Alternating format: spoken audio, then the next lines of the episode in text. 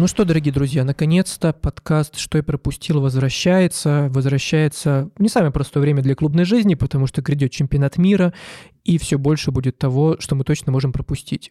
И, конечно же, мы не могли это не обсудить сегодня. Меня зовут Саша Карпюк, а сегодня мы будем говорить про АПЛ и о Бундеслиге с Михаилом Елисеевым. Миш, привет. Всем привет, привет, Саша. А, Миша ведет телеграм-канал «Клуб у Миши». Вы наверняка еще Мишу знаете как спеца по Тоттенхэм Хотспор. В общем, ищите его тексты на трибуне, на спорте, где угодно.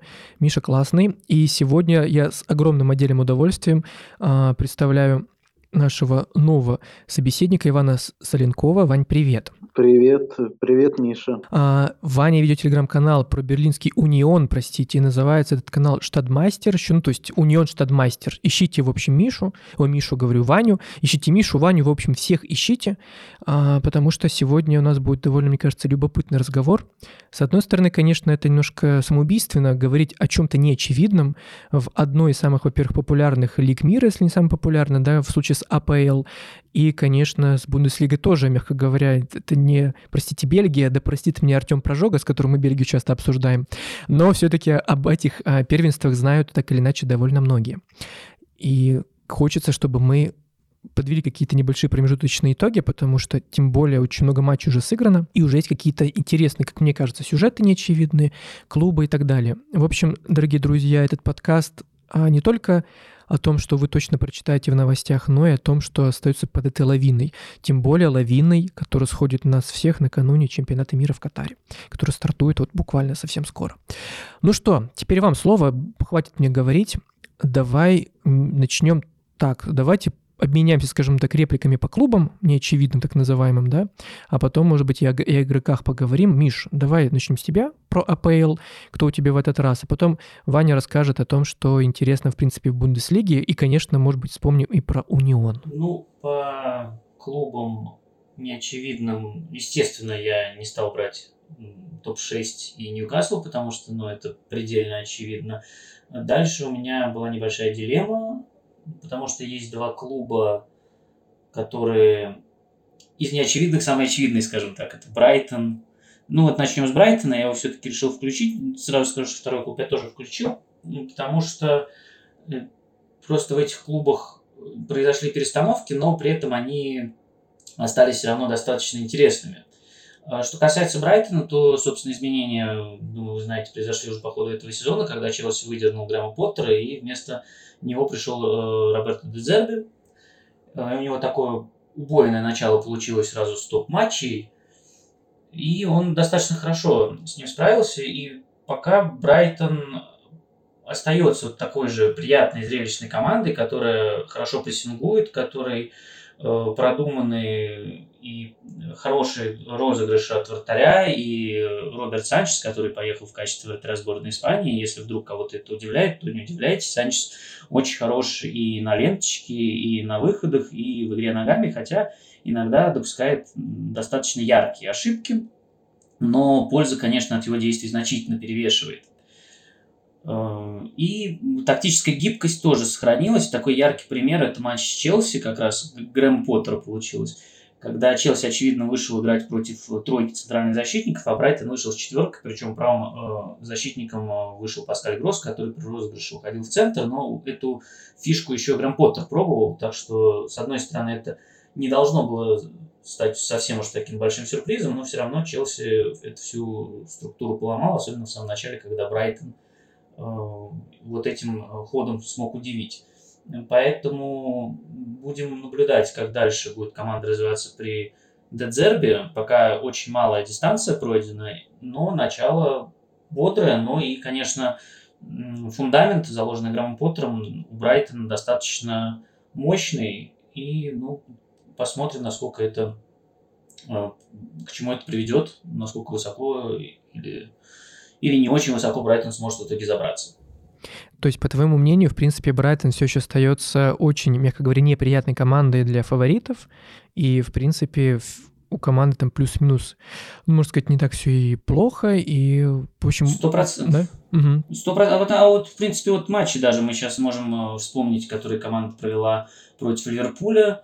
Это 3-3 на Энфилде, причем, ну, действительно яркие 3-3. По делу. Матч с Манчестер Сити, где они пытались соревноваться э, в контроле игры, в контроле мяча э, против Манчестер Сити. Очень такая ровная игра с Тоттенхэмом. Ну, то есть, да, эта команда остается очень неудобной, очень неприятной. Ну да, тем более, что они сейчас на седьмом месте идут, и, в принципе, учитывая, что сыграно, ну, там, 15, ну, 14-15 матчей, да, а, так что, кто знает, возможно, Брайтон еще и покажет, и, может, даже в шестерку ворвется, хотя, не знаю, у меня, если честно, есть скепсис определенный на эту тему. Насчет шестерки не думаю. Вряд ли, там, да. Там все-таки очень-очень мощная конкуренция. Да, учитывая, что, простите, Ливерпуль на данный момент шестой, Брайтон седьмой, а Челси восьмой. Челси, да, да. Это вообще очень красивый сюжет, учитывая, что, опять же, Поттер, Брайтон, Челси, вот эта вся история. Слушай, а что, я просто, честно, не так плотно слежу за какой-то трансферной историей, но кроме ухода Поттера, а, есть какие-то, скажем так, положительные истории, в, в, короче, в Брайтон, а не из Брайтона? Вот. Что-то, есть какие-то слухи, может быть, там, или ну, планы? смотри, у них в принципе, команд, команда, получается, лишилась за последнее время достаточно многих игроков, причем стартового состава. Это и Бен Уайт, это и Ив Бессума, и Дэн Берн. А, мне кажется, был кто-то еще. А, Курелия, собственно. Вот. Но со всеми этими проблемами они справлялись неплохо. У них состав, в принципе, был э, на тот момент достаточно глубокий. Сейчас просто вот люди, которые, скажем, они Эм, в том сезоне, вот, например, Мойзес Кайседо он играл не очень часто. Вот. А сейчас каждый матч выходит, или Алексис МакАлистер, и замечательно смотрится. Вот. И вот я из трех неочевидных игроков, мне, кстати, один игрок будет из Брайтона, сразу скажу. Вот. Игрок, который не очень много времени, правда, на поле провел, но сделал достаточно ярко, впечатлил. Я думаю, что на чате мира за ним тоже можно будет понаблюдать. Ну хорошо, значит, мы к нему чуть позже вернемся. А, то есть э, чайки еще полетают, скажем так, да, и, может быть, даже в десятке окажутся, и там плюс-минус будет все хорошо. Ну да, вполне этому не стоит удивляться. По поводу трансфера добавлю еще, что у них вот есть э, такая, такие трансферы, когда, например, они прошлый зимой нескольких человек купили и отправили их в аренду в бельгийский юнион, вот, и потом они вот возвращаются, может, с Артемом, да, про это говорили? Да, да, да, да. Вот. Эм, так что вот такая система тоже есть, и она, ну, возможно, тоже будет э, работать и дальше. Ну что, Миш, как говорится, засчитываем, галочку ставим, спасибо тебе большое. А, у меня, если честно, были некие опасения по поводу Брайтона, потому что, ну, понятно почему, да, такой популярный андердог, который уже вроде как и не андердог, а за последние там, несколько лет да. получивший какое-то свое лицо, вот, и, конечно, я, если честно, не буду лукавить, я очень переживал, когда Поттер ушел. Ну, я думаю, многие переживали, потому что ренессанс Брайтона все связывают закономерно именно с ним. Но кто знает, возможно, система работает уже настолько хорошо, игроки понимают, что им нужно делать, что прикольно. Тем более Дедзерби, в принципе, мне кажется, еще не самый плохой вариант. Очень мне было много вопросов о том, скажем, кто, кто в итоге сможет взять одну из самых интересных прессингующих команд, и что из этого в итоге выйдет. Так что будем надеяться. Вань, если, кстати, у тебя есть что-то сказать о Брайтоне, не знаю, высказаться о том, что мы здесь чушь какую-то наговорили, ты тоже говори, потому что Бундеслига Бундеслига, а мы все-таки рады любому диалогу. Нет, э, Брайтон на самом деле интересный клуб, ну, самобытный такой. Вот я недолюбливал э, Поттера, вернее, не то чтобы недолюбливал, а считал, что именно в Брайтоне его переоценивают. Вот. Там очень много одним отзывов было и так далее. Вот. Ну, посмотрим, время покажет, как он себя э, по ходу карьеры, там, какие будут у него успехи и так далее. Вот. Но сам по себе клуб, конечно, очень интересный, с очень интересными игроками, трансферной позиции и так далее. Угу. То есть, видишь, Миш, мы, в принципе, немножко... Ну, я думаю, Ваня без нас, конечно же, разобрался, что Поттер не, тут, не совсем шарлатан, да, и что, в принципе, можно чего-то хорошего ждать. И в итоге ты сейчас, мне кажется, лишний раз подтвердил, что все это э, будет работать, и все-таки, может, все не так плохо будет. Конечно. Можно вставлю еще копейку? Давай. Еще, наверное, год или полтора назад на спорте я писал одну статью, там подтвержденную цифрами, графиками и так далее. Вот. И тогда уже были какие-то сигналы, что ну, мол, что, Брай, что Брайтон ну, идет не так хорошо, как кажется, да, и что вот то, что ему там не хватало голов, туда, что XG его был э, превышен, что вот им не везет. И я пытался доказать, что это не невезение, что есть какие-то вещи, которые, где они делают неправильно, там много было кроссов, вот, казалось бы, потому что все говорили, что это команда с позиционной атакой и так далее, но для позиционной атаки у них было очень много кроссов штрафных. Ну и там всякие разные такие мелочи, так что это уже давняя моя история. Прекрасно. Видишь, как мы попали, Миша, идеально просто. А скажи, Вань, помнишь, а это текст, э, я вот вижу, у тебя есть текст, я так понимаю, кроссы и помощники, это один из них, да, этих текстов? Влияние фланговых забросов, штрафную на завершение атаки? Это ты писал, Вань? Нет, э, не, я это писал, mm-hmm. еще что-то, но не помню, честно. Другой какой-то. Я пытался ну, там определить, кому везет, кому не везет, по-моему, даже больше этому была статья посвящена, сейчас точно не вспомню. Вот. Но точно помню, что вот э, один из э, ключевых итогов, который там был, что вот э, Брайтону не столько не не везет, да, то есть у них есть какие-то проблемы, которые помогают им э, превысить э, свой потолок, грубо говоря. Угу. Слушай, ну спасибо. Видите, как прекрасно мы встретились. Я-то Ваню как бы о Бундеслиге изначально просил рассказать, а тут Ваня сейчас еще нам с тобой, Миш, лекцию про АПЛ прочитает. Обожаю. Ваня такие... много о чем может рассказать. Да я уж чувствую, да, что нужно было бы передавать микрофон Ване с самого начала, и все. Ваня, ну раз уж мы начали так бодро, то давай перейдем Сначала все-таки, наверное, поговорим про Унион, потому что твой, твой канал все-таки многие знают как раз благодаря Униону и не только. А, я, да, прекрасно понимаю, ты перед эфиром тоже мне об этом писал, что Унион — это очень фанатская история, это скорее такая немножко поэтизированная футбольная сага, что ли, с фанатским сообществом и многим другим. Но все-таки есть какие-то, возможно, отличительные черты или особенности именно этого сезона.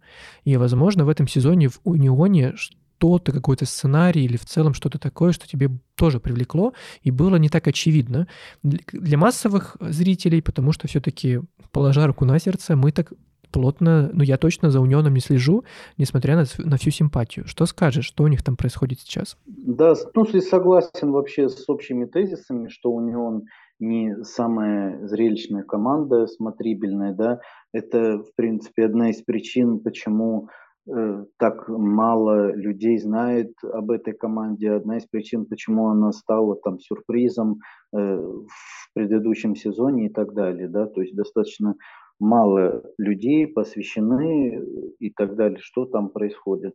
Вот. И вообще даже э, ну, вот, Дирк Цинглер, президент, да, когда-то сказал, что Унион одна из самых городских команд чуть ли ну, не вот среди топ-5 лиг, потому что э, их не интересует э, там, ну, стиль и так далее. Клуб, который буквально выживает каждый сезон, интересует только эффективность, чтобы э, следующий сезон как бы продолжить на, хотя бы на том же уровне. Вот. И главный тренер э, Урс Фишер постоянно говорит на пресс-конференциях, даже они попали вот в Лигу Европы в этом сезоне, и Урс Фишер все равно на пресс-конференциях всю вот эту первую половину сезона продолжал говорить, что э, мы считаем очки э, до того, когда мы сможем быть уверены, что мы не вылетим из Бундеслиги. Это наша главная задача. Мы смотрим только на это. Мы не смотрим, несмотря на то, что там команда шла несколько туров на первом месте и так далее. Он говорит, что мы не смотрим на том, где мы идем. Наша главная задача не вылететь из Бундеслиги. Вот. Так что тут э, ожидать какой-то зрелищности и так далее не стоит. Вот. Э, что можно сказать? А, и пришел новый нападающий, ушел Тайва Авани, да, в Ноттингем Форест. Вот пришел новый нападающий. И что интересно, игра Униона поменялась э, с более так нацеленной на прямолинейность, э, завершение так э, поменялось на нацеленность на кросс. То есть стало больше кроссов, стали более какие-то розыгрыши по флангам интересные, вот, и по центру. Но в, цел, в целом, да, у него остается такой очень Э, фанатской команды, да, то есть если людей привлекает э, там, что клуб помогает сдавать металлолом, чтобы там помочь кому-нибудь там выздороветь или там э, фанаты, отстроившие свой стадион и так далее, то вот для таких людей, конечно, это клуб, э, наверное, один из самых таких привлекательных. Угу. То есть Union, в принципе, э, скажем так, берет и влюбляет в себя благодаря какой-то общей атмосфере, опять же, но при этом довольно трезво и так практично меркантильно да, стоит на ногах, понимая свою ну, реальную силу, как финансовую, так и игровую. И вместе с этим, да, ну то есть, знаешь, вообще-то удивительно, говорить действительно после очень хорошего старта о том, что нам бы условно не вылететь, при том, что и сейчас-то они, по-моему, на пятом месте идут, и плюс-минус, но нужно, нужно очень постараться, знаешь, чтобы прям вылететь, вылететь. Но, с другой стороны, я понимаю как бы, настроение, и это очень интересно. Верно я понимаю твой тезис, да? Да, да, да. Мне напоминает э, Лестер Клаудио Раньери, который тоже про 40 очков постоянно говорил. Главное, что не вылететь, потом чемпионом стал. О, Вань, давай пусть так будет. Давай пусть. Вот мы сейчас с Мишей как бы прогнозируем, да, что пусть а, Унион повторит путь э, Лестера и как бы станет чемпионом, и все. Это довольно красивая история будет. Представь, там Бавария там полсостава потеряет на чемпионате мира, ну, условно так говорю, конечно.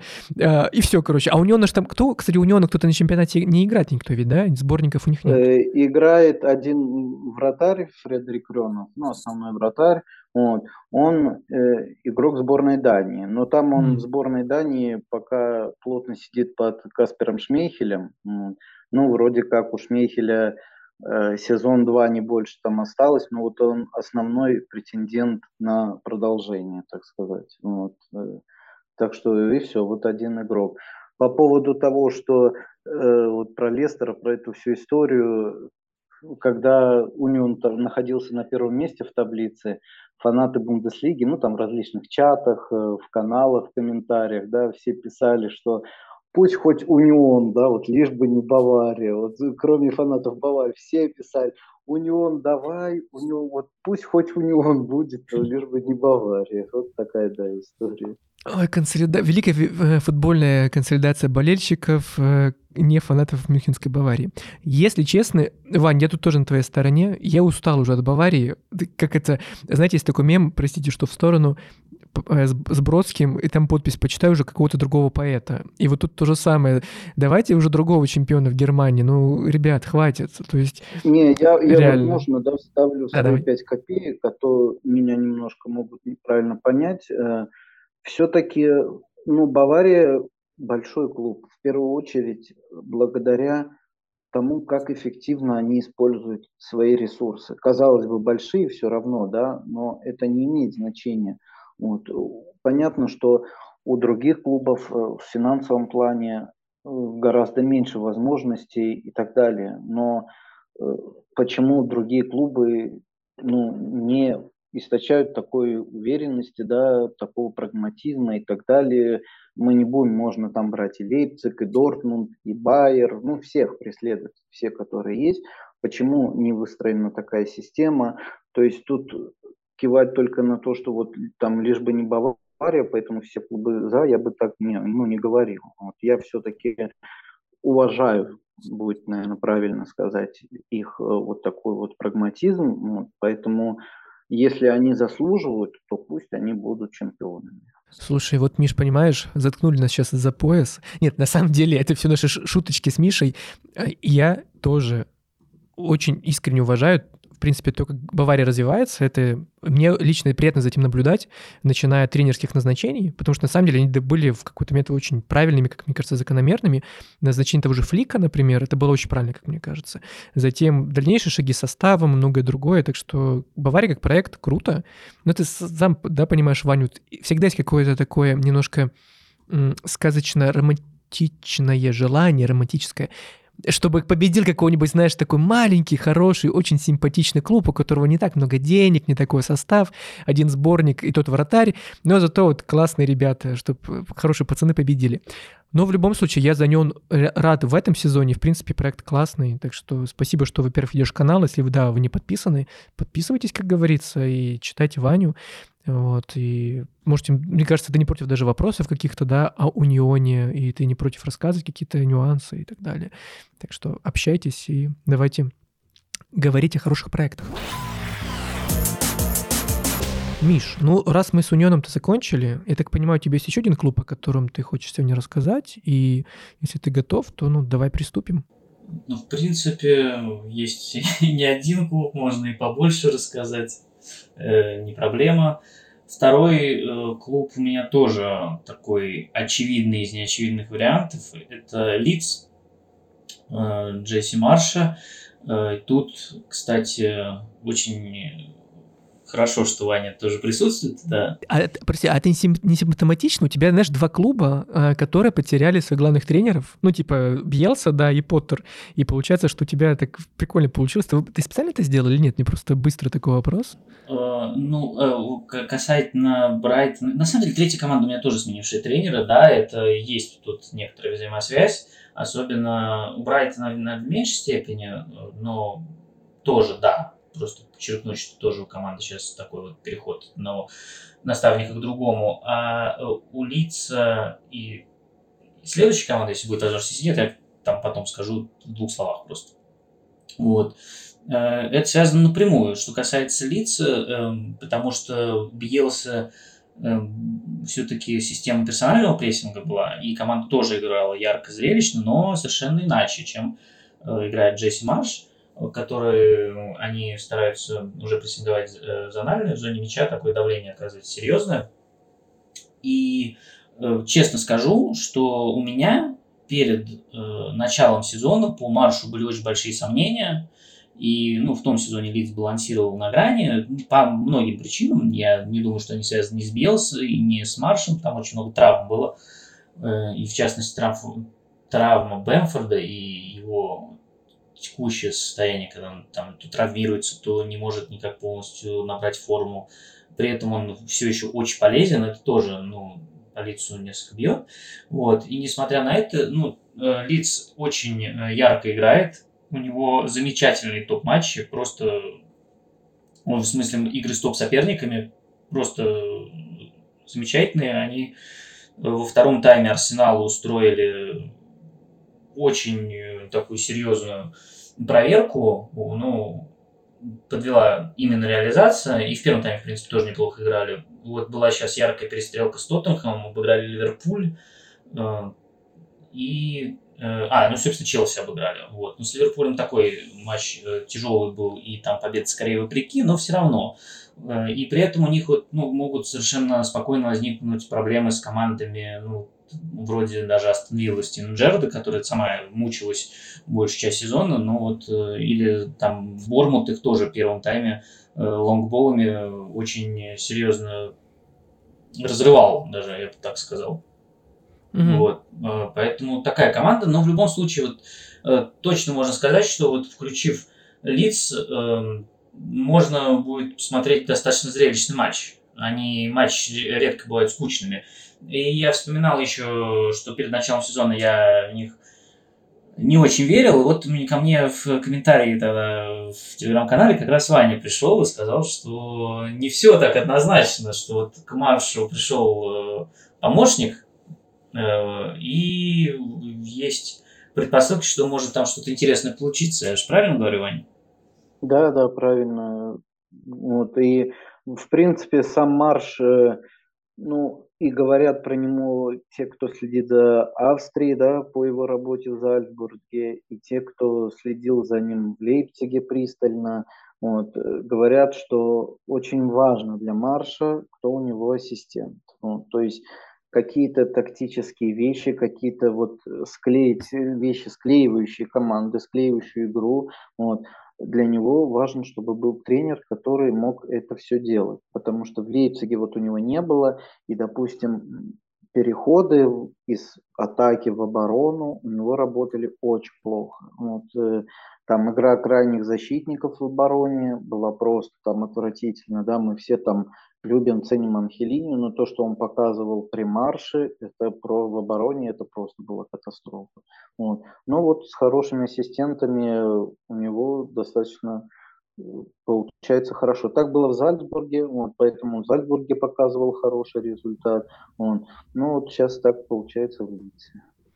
А скажите мне, дорогие друзья, э, это ну, в общем, можно ли делать какой-то долгосрочный прогноз или нет? Потому что у меня есть вопросы к лицу по ряду причин. Ну, потому что все равно команда, э, в общем, как мне кажется, еще не устаканилась э, в каких-то, возможно, новых настройках, все равно будут какие-то изменения дальше происходить. Вот мы можем условно сказать, что лиц по окончании сезона займет ну, плюс-минус место там повыше, ну, грубо говоря, ну, даже не десятка, а там, опять же, бли- очень близко к шестерке или нет? Как думаете? Я думаю, нет. Я думаю, я, что... то, я тоже думаю, нет, да, да. Ну, то есть команда зрелищная, команда молодая, но ее будет болтать, вот эти взлеты, падения, они будут, мне кажется, на протяжении всего сезона. Какие-то мы с вами сегодня слишком романтичные. У нас команды, которые, в принципе, э, как это, не показывают прям очень ярко выраженных результатов, но такие дико симпатичные, что невозможно не смотреть. Хорошо, э, я понял. Но, в принципе, не знаю, мне кажется, любой, наверное, зритель АПЛ так или иначе следил за лицом. И опять же, немножко переживал уход Бьелса, потому что, ну, Бьелса, понятное дело, эпоха, а, и многое другое, и шуточки, и прибауточки. В общем, легендарная личность. Но в итоге смена происходит, и кто знает, может быть, у Ну, Марша Бьелса, может быть, вернется еще в АПЛ. Посмотрим. Были слухи, связывающие его с Бормутом. Вот. Но М. Бормут тоже команда, за которой вот э, в последних, особенно турах, стало очень интересно наблюдать. Вот. Но я их в список не включил, потому что, ну, в целом, э, на дистанции пока немножко не то, я бы сказал. А, ну и да, надо, надо все-таки сказать, мы про помощника сказали, надо, надо его назвать. Я так понимаю, Трена Марич, я прав- правильно же помню, который с Розой работал. Да, да, да, правильно. Ну вот, вот мы диагностировали Джесси Марша немножко и можем э, потихонечку двигаться дальше. Вань, лиц лицам, спасибо, что ты в очередной раз э, продемонстрировал свои познания и такую тонкую экспертизу, потому что кто бы мог подумать, что как говорится, помощники решают. Ну, это такая плоская шутка. Конечно, все понимают, что помощники тренеров примерно такие а, очень важны всегда.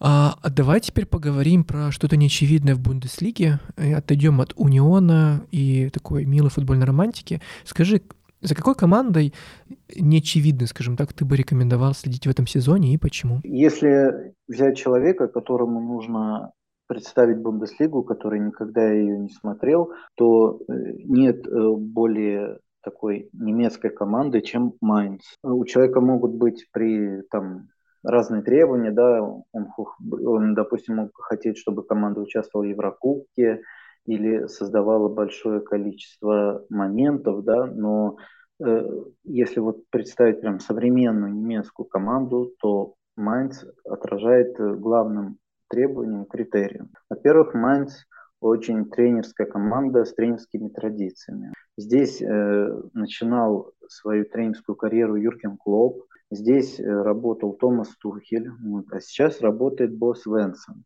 В свое время, опять же, в Майнце Бо Свенсон играл под руководством и Клопа, и Тухеля. Грубо говоря, это такой э, неочевидный Иван Юрьевич. Да? Вот как мы говорим, что вот Иван Юрьевич, да, это как сказать, продолжатель Джампера Гаспери. В свою очередь, как бы вот Бо Свенсон, продолжатель, ну, более, наверное, больше он Юргена Клопа, так сказать, не то, что копирует, это не так. Ну, там тоже своя игра, свои принципы, но больше он в сторону Клопа пошел. И э, Свенсон возглавил команду по ходу сезона 2021 зимой, пришел, тогда для Майнца была просто катастрофа. Он, Майнц шел на 17 месте, набрал в течение первой половины сезона там всего 6 очков, от него отставало только Шальки на 4, тот знаменитый сезон Шальки, да, когда они вылетели, там никого не могли обыграть.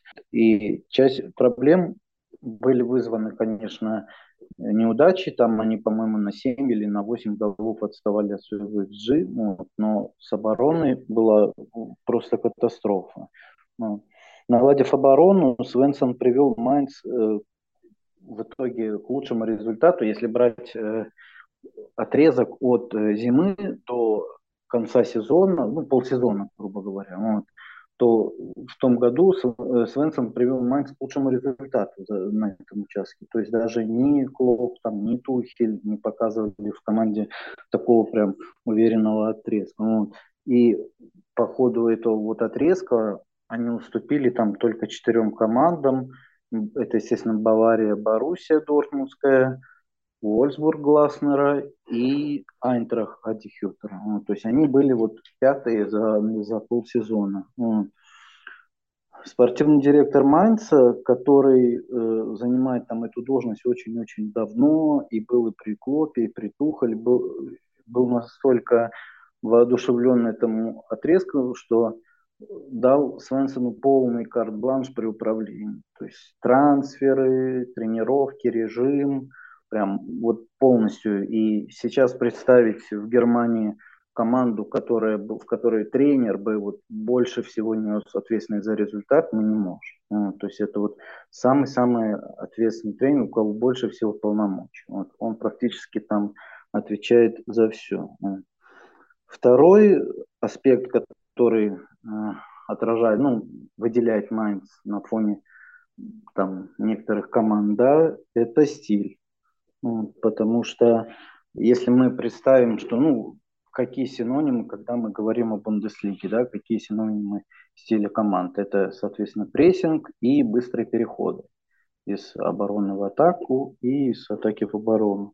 И Майнц такой своеобразный, как бы, как сказать, он стоит посередине и находится ближе всех к этим двум показателям. Все команды в той или иной степени отдалены либо от одного, либо от другого показателя, да, допустим, тот же Унион э, играет в быстрых переходах, но они там не так прессингуют и контрпрессингуют, вот, что самое главное. Вот. А Майнц это именно прессингующая и контрпрессингующая команда, вот, при этом очень эффективно использующие свои переходы из обороны в атаку. Если по количеству атак, которые, ну, длинных, затяжных, build-up атак, позиционных атак, Майнц, грубо говоря, где-то там в хвосте, то по ударам после высоких переходов владений и так далее, они там в числе первых команд. После ударов, после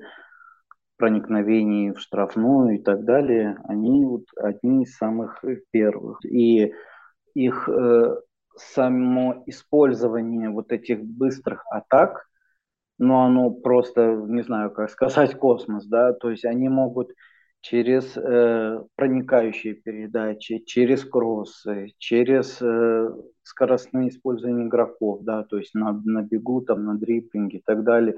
То есть они настолько разнообразны, и за их атаками вот этими быстрыми настолько интересно смотреть, э, что, ну вот, э, действительно посоветуешь, да, потому что, ну, очень интересно. Вот. Они по результату немножечко в этом сезоне просели. В том, в том сезоне, тот сезон они закончили вот 21-22, вот полностью сезон под руководством Свенсона они закончили на восьмом месте. При этом даже, по-моему, не добрали по ожидаемым очкам, они там седьмые или шестые были. В этом сезоне дела чуть похуже идут.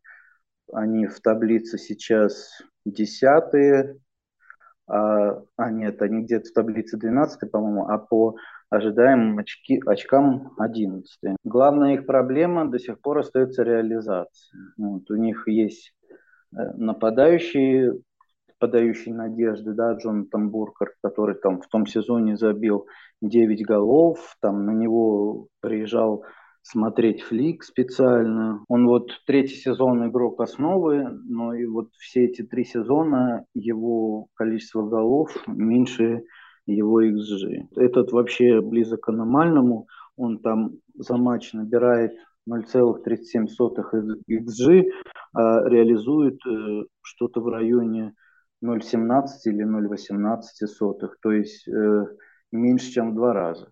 На самом деле он очень хорошо открывает, забегает, с хорошим ударом. Ну вот, не знаю, что у него так не идет, не получается. Вот, надеюсь, что э, неудача все-таки пройдет, он начнет забивать, поможет Майнцу в, результа в результатах, потому что Майнц там один или два гола не добирает. И если бы Буркhardt свое набирал, допустим, у них бы там вообще был результат хороший. Но опять же, место восьмое, седьмое, наверное.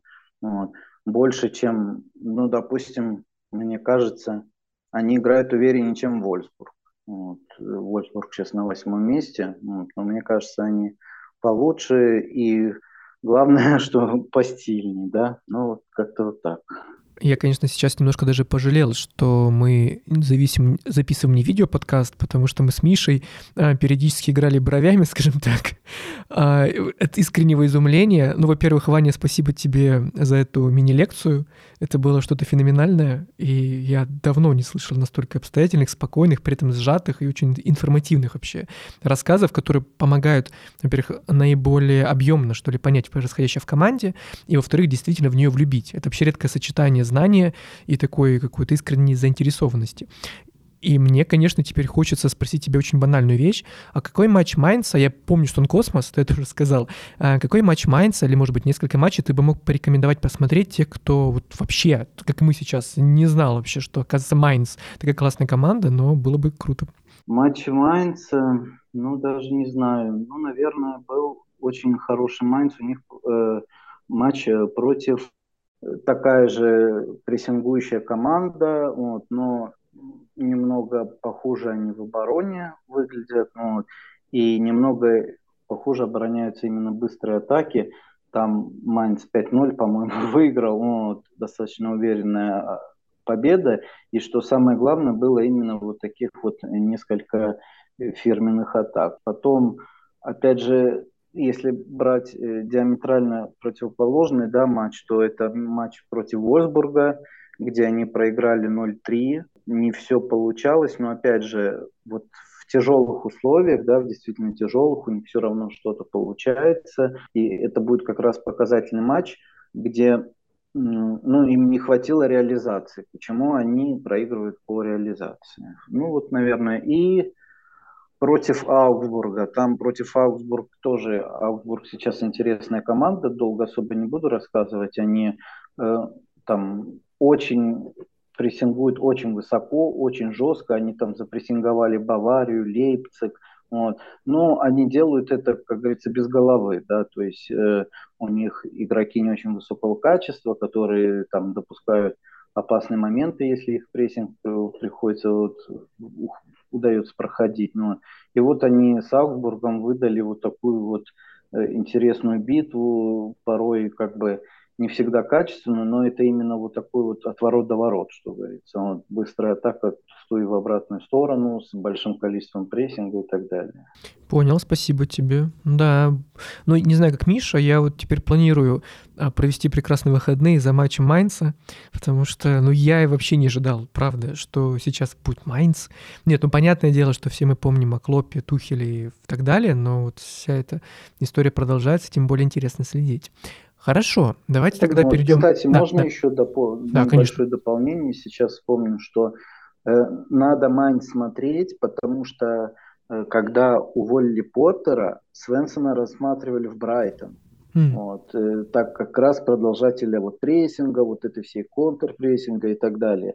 Поэтому возможно, что там по истечению сезона, если у него будут какие-то там привлекательные предложения за ПЛ и так далее, он может уйти. Поэтому, если вот интересно именно его работа в Германии, то смотреть, думаю, стоит. Видите, круг замкнулся. Брайтон, Поттер, Майнц, вообще все что угодно в этом сегодняшнем выпуске. Прекрасная беседа получается. Давайте по игрокам быстро пройдемся, потому что я так чувствую, мы с вами вообще не разойдемся сегодня. И я бы с удовольствием, но не все выдержат, конечно, наш э, поток прекрасного знания и размышления о футболе. Миш, ну что, давай по игрокам, как говорится, и, и, и все, и радоваться футболу. Так, э, ладно, назову. Тогда начну, наверное, с наиболее неочевидного варианта. Это как раз игрок Брайтона, э, японец Каору Митома. Угу он э, провел не так много времени в старте. Мне кажется, он вышел раза два, наверное. Вот выходил несколько раз на замену, но, э, конечно, сразу производил достаточно приличное впечатление, потому что он такой очень резкий, техничный, э, смело и уверенно идет обыгрывать в один в один.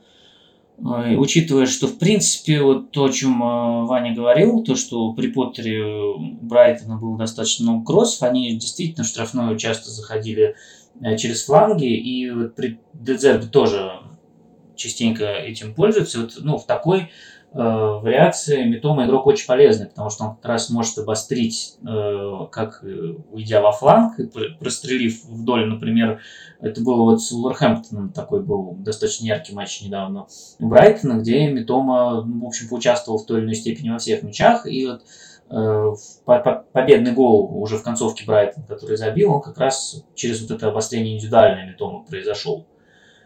Э, ну, пока опять же, тоже выборка маленькая, сыграл немного, но я думаю, что в Японии он э, будет играть в сборной Японии, и вот последить и на чате мира за ним можно, и в Брайтоне тоже за ним стоит последить.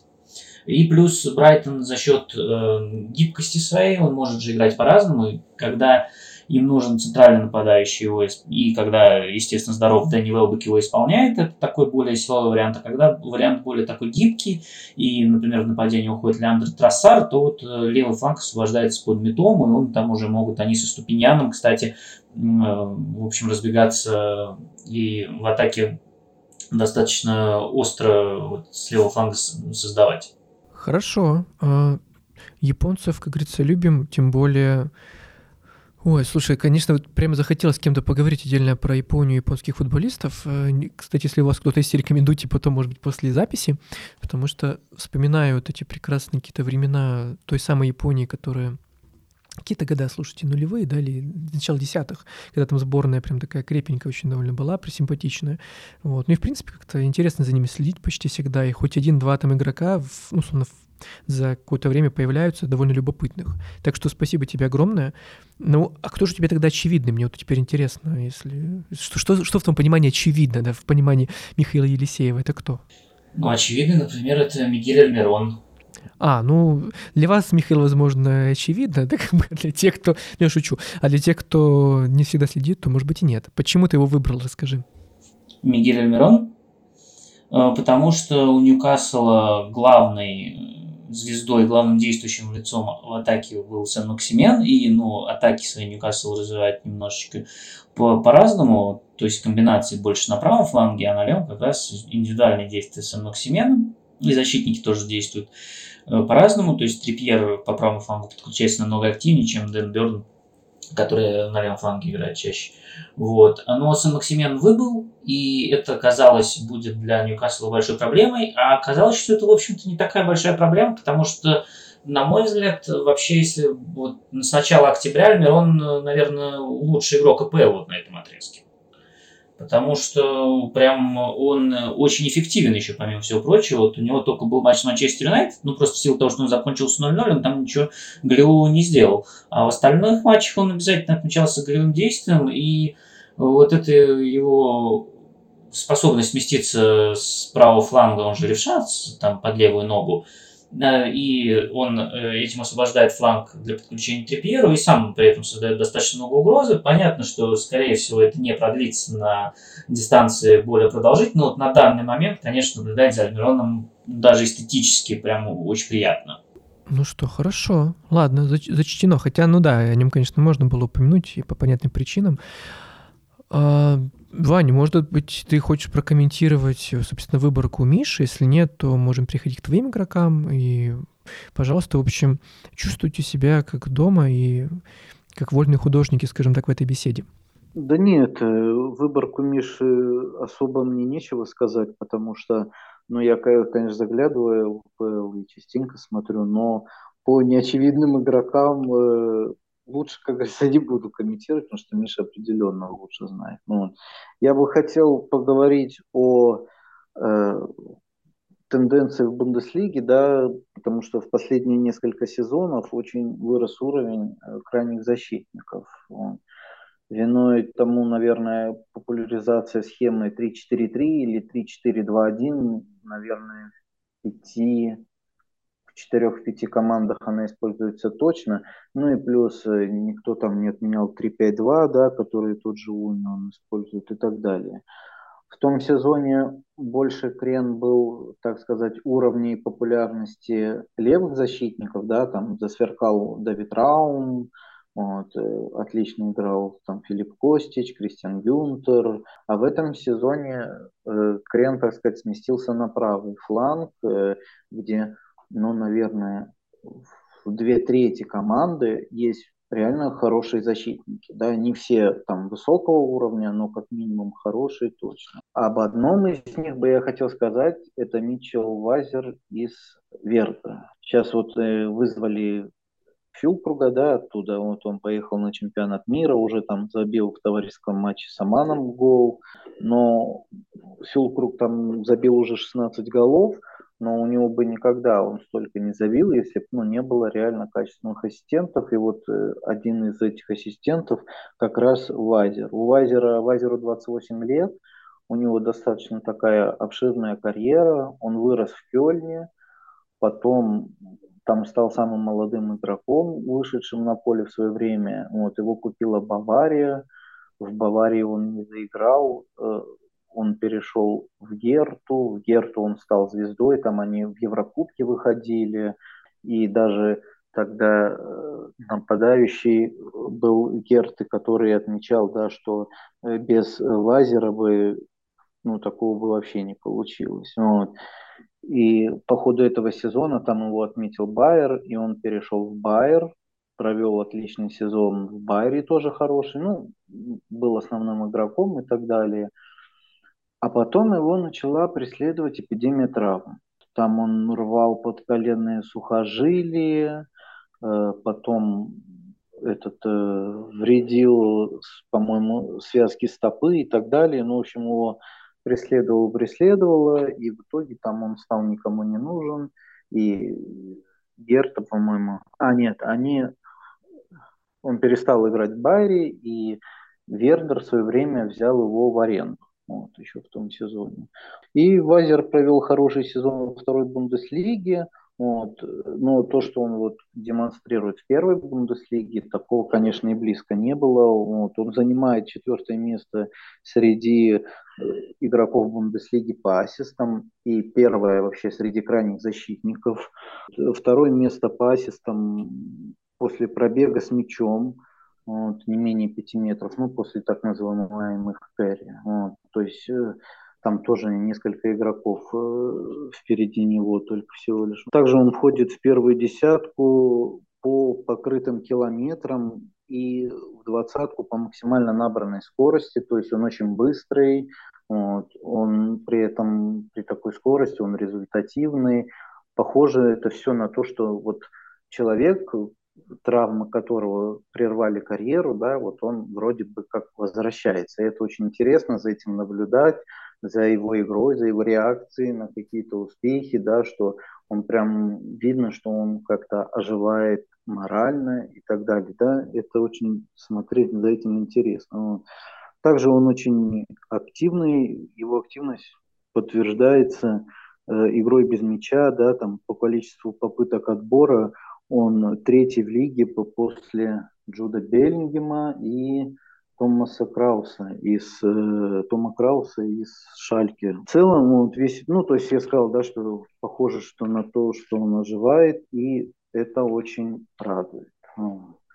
Второй игрок – это, наоборот, его противоположность. Молодой игрок, 22 года, Эрик Дина Бембей из Айнтрахта – который, ну, э, выходец из Академии ПСЖ, э, и учился, так сказать, в Академии у тех же тренеров, которые были у Кристофера Нкунпу, Мусы Диаби, который сейчас играет в Байере. Вот. Изначально Эбенби центральный полузащитник, а конкретно бокс-то-бокс. Ему было сложно зацепиться в основе ПСЖ, он уходил там в аренду в Дижон, вот, еще, по-моему, в Гавр, да, в Гавре он был. И вот прошлый сезон его не стали отдавать, решили оставить, но он там не наиграл даже 500 минут. 400, по-моему, с чем-то минут у него было. Э, и попал в результате в конце сезона под глобальную чистку. Да, там, я не помню сколько, 11 что ли, они человек там освободили из ПСЖ. Вот. Изначально в Айнтрахте ему было тоже сложно пробиться, потому что у него было длительное отсутствие практики, да, как бы плюс э, на позиции полузащитника там достаточно широкий спектр есть. Однако к октябрю Гласнер начал понемногу выпускать его там в сентябре еще на замены и так далее. Вот. И вот, кстати, тоже, опять же, все пересекается. Все изменил матч с Тоттенхэмом. Э, к этому матчу подходили, там, там была, значит, э, травма у Кнауфа, правого защитника, у Пелегрини, у левого защитника основного. В общем, основные крайние защитники были в травме. Справа вышел Якич – это игрок, который там очень универсальный. Он и в центре полузащиты, и в центре защиты, и на краю. В общем, был Якич. Вот. На какой, по-моему, на 69-й, что ли, я не помню, на какой-то минуте травму получает центральный защитник, и Якича передвигает, в общем, в центр защиты, вот, и выпускает Эмбимбе на правый фланг. У него когда-то в Дижоне была практика, вот справа тоже на правом фланге обороны, его выпускать справа. И он понравился, Гласнеру понравилось, как он выступил уже там, по-моему, на следующем матче он его вывел э, в основе. После этого он вообще сыграл э, уже на протяжении восьми матчей, то есть вот как взять там 4 по-моему, октября эта игра была, если я не ошибаюсь, или 8 и вот он с этого периода там 10 матчей, то есть он стал основным правым защитником винбеком в Айнтрахте. Вот. Одно из удивительных его качеств, да, то, насколько ловко он обращается с мячом, вот, при том, что он достаточно такой крепкий, у него 184 сантиметра рост, то есть ну, достаточно высокий для защитника. Вот. Помимо того, что он может удержать мяч корпусом, да, у него отличные технические скоростные характеристики, то есть он может как удержать, так обвести, так и убежать. Вот, то есть такой диапазон именно по работе с мячом в ногах очень большой. Вот. По оценке, допустим, вот XT есть метрика, да, вот, э, по ее оценке пробега с мячом, он там входит в 15 лучших крайних защитников Бундеслиги, да, то есть вот уже за такой небольшой промежуток, ну это в пересчете понятно, что на матч, да, за 90 минут, но уже вот за такой небольшой отрезок он только дебютировал там в Бундеслиге, уже вот он входит, грубо говоря, вот в лучшие 15 игроков.